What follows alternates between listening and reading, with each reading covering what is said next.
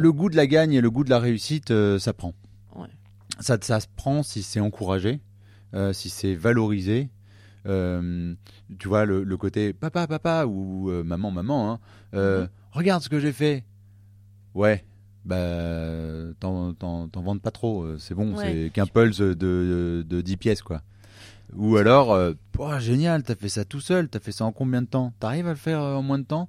Encore? Ouais, j'y retourne. Donc oui, c'est, euh, euh, c'est, c'est ancré, tu vois. Et c'est un peu un cliché, mais en France, on dit souvent que dans le sport, on préfère les, les seconds aux, aux- enfin, aux gagnants. Ça a un peu évolué quand même, je trouve, récemment. Mais bon. Ouais, ça dépend. Ouais, on a quelques très beaux seconds quand Oui, même. oui. Euh, Oui, moi, oui. moi, celui auquel je pense tout le temps, c'est forcément Poulidor, tu vois. Et euh, mais mais mais oui, alors c'est c'est particulier. Euh, J'en parlais là il y a pas si longtemps avec euh, avec des, des entraîneurs en athlée. Euh, déjà, moi j'aime beaucoup hein, notre maxime française de euh, euh, liberté, égalité, fraternité. Ben, ég- égalité, il n'y a pas en sport. Donc juste avec notre code moral national, il y a un truc qui correspond pas tout à fait avec le monde du sport. L'égalité. La fraternité, ben, au moment où il y a de l'adversité, il peut y avoir du respect, mais pas forcément. La fraternité, peut-être que ça devient une limite. Donc on n'a pas, on n'a pas euh, dans notre, euh, c'est pas valorisé Oui, voilà. forcément la, la réussite. Euh, après, des fois, c'est fait dans le système scolaire, mais je pense que ça peut être fait différemment. Tu vois, on valorise le- les trois premiers, où on donne la meilleure note, la meilleure copie, ben on la donne à la fin, et puis tout le monde applaudit. Euh, Ouh, c'est vrai qu'ils faisaient ça. Ils hein. faisaient ça des fois à Par l'école. ordre, on va commencer par les moins bons. On commence par les moins bons.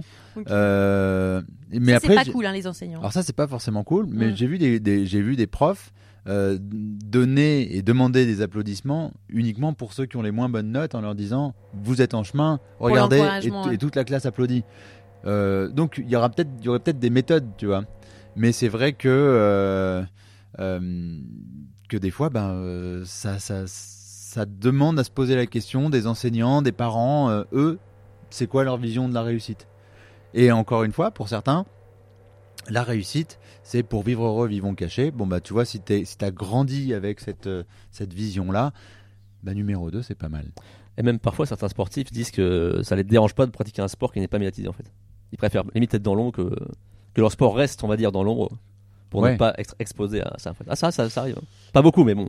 Ça arrive, bah, tu vois, tu as des vrais passionnés du, du sport, mais en même temps, au moment où, où ils gagnent, euh, euh, bah, le mois dernier, par exemple, il y a l'équipe de waterpolo qui a fait une, une très jolie perf.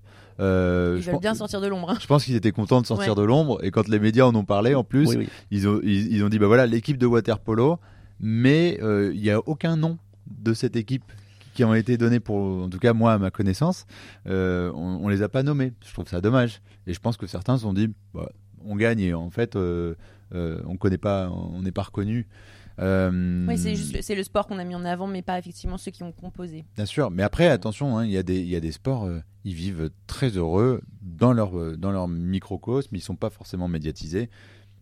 Et même, il y a de nombreux avantages à ça.